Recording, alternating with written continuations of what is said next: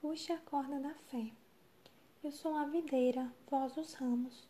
Quem permanece em mim e eu nele, esse dá muito fruto, porque sem mim nada podeis fazer. João 15, 5.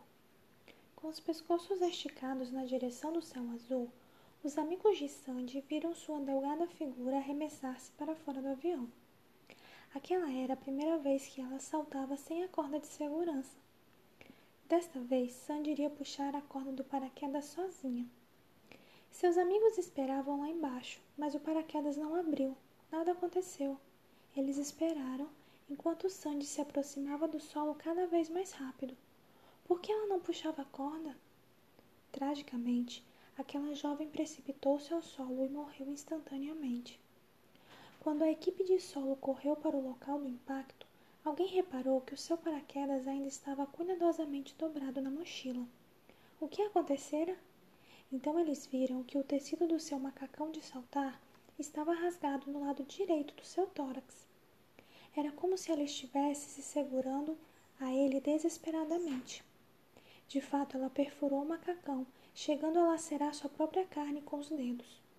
A terrível verdade ficou clara para eles. Corda do paraquedas estava no seu lado esquerdo. No momento de pânico, ela se esquecera disso e ficou puxando a corda do lado direito, mas a corda não estava lá. Será que estamos puxando uma corda que não está lá?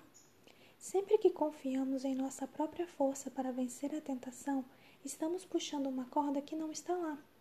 Sempre que confiamos em nosso próprio poder para vencer o inimigo, Estamos mergulhando para o desastre.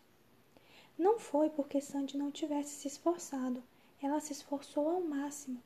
Seu problema foi o de aplicar seu esforço no lugar errado.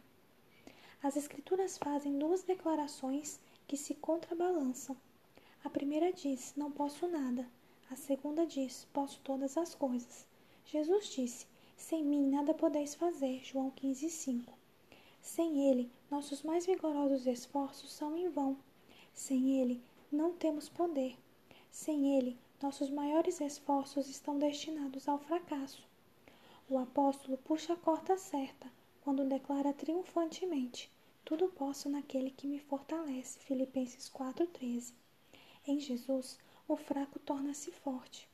Pelo seu poder e sua força, tornamos-nos vencedores. Tome posse desse poder, confie em sua graça, puxe a corda da fé.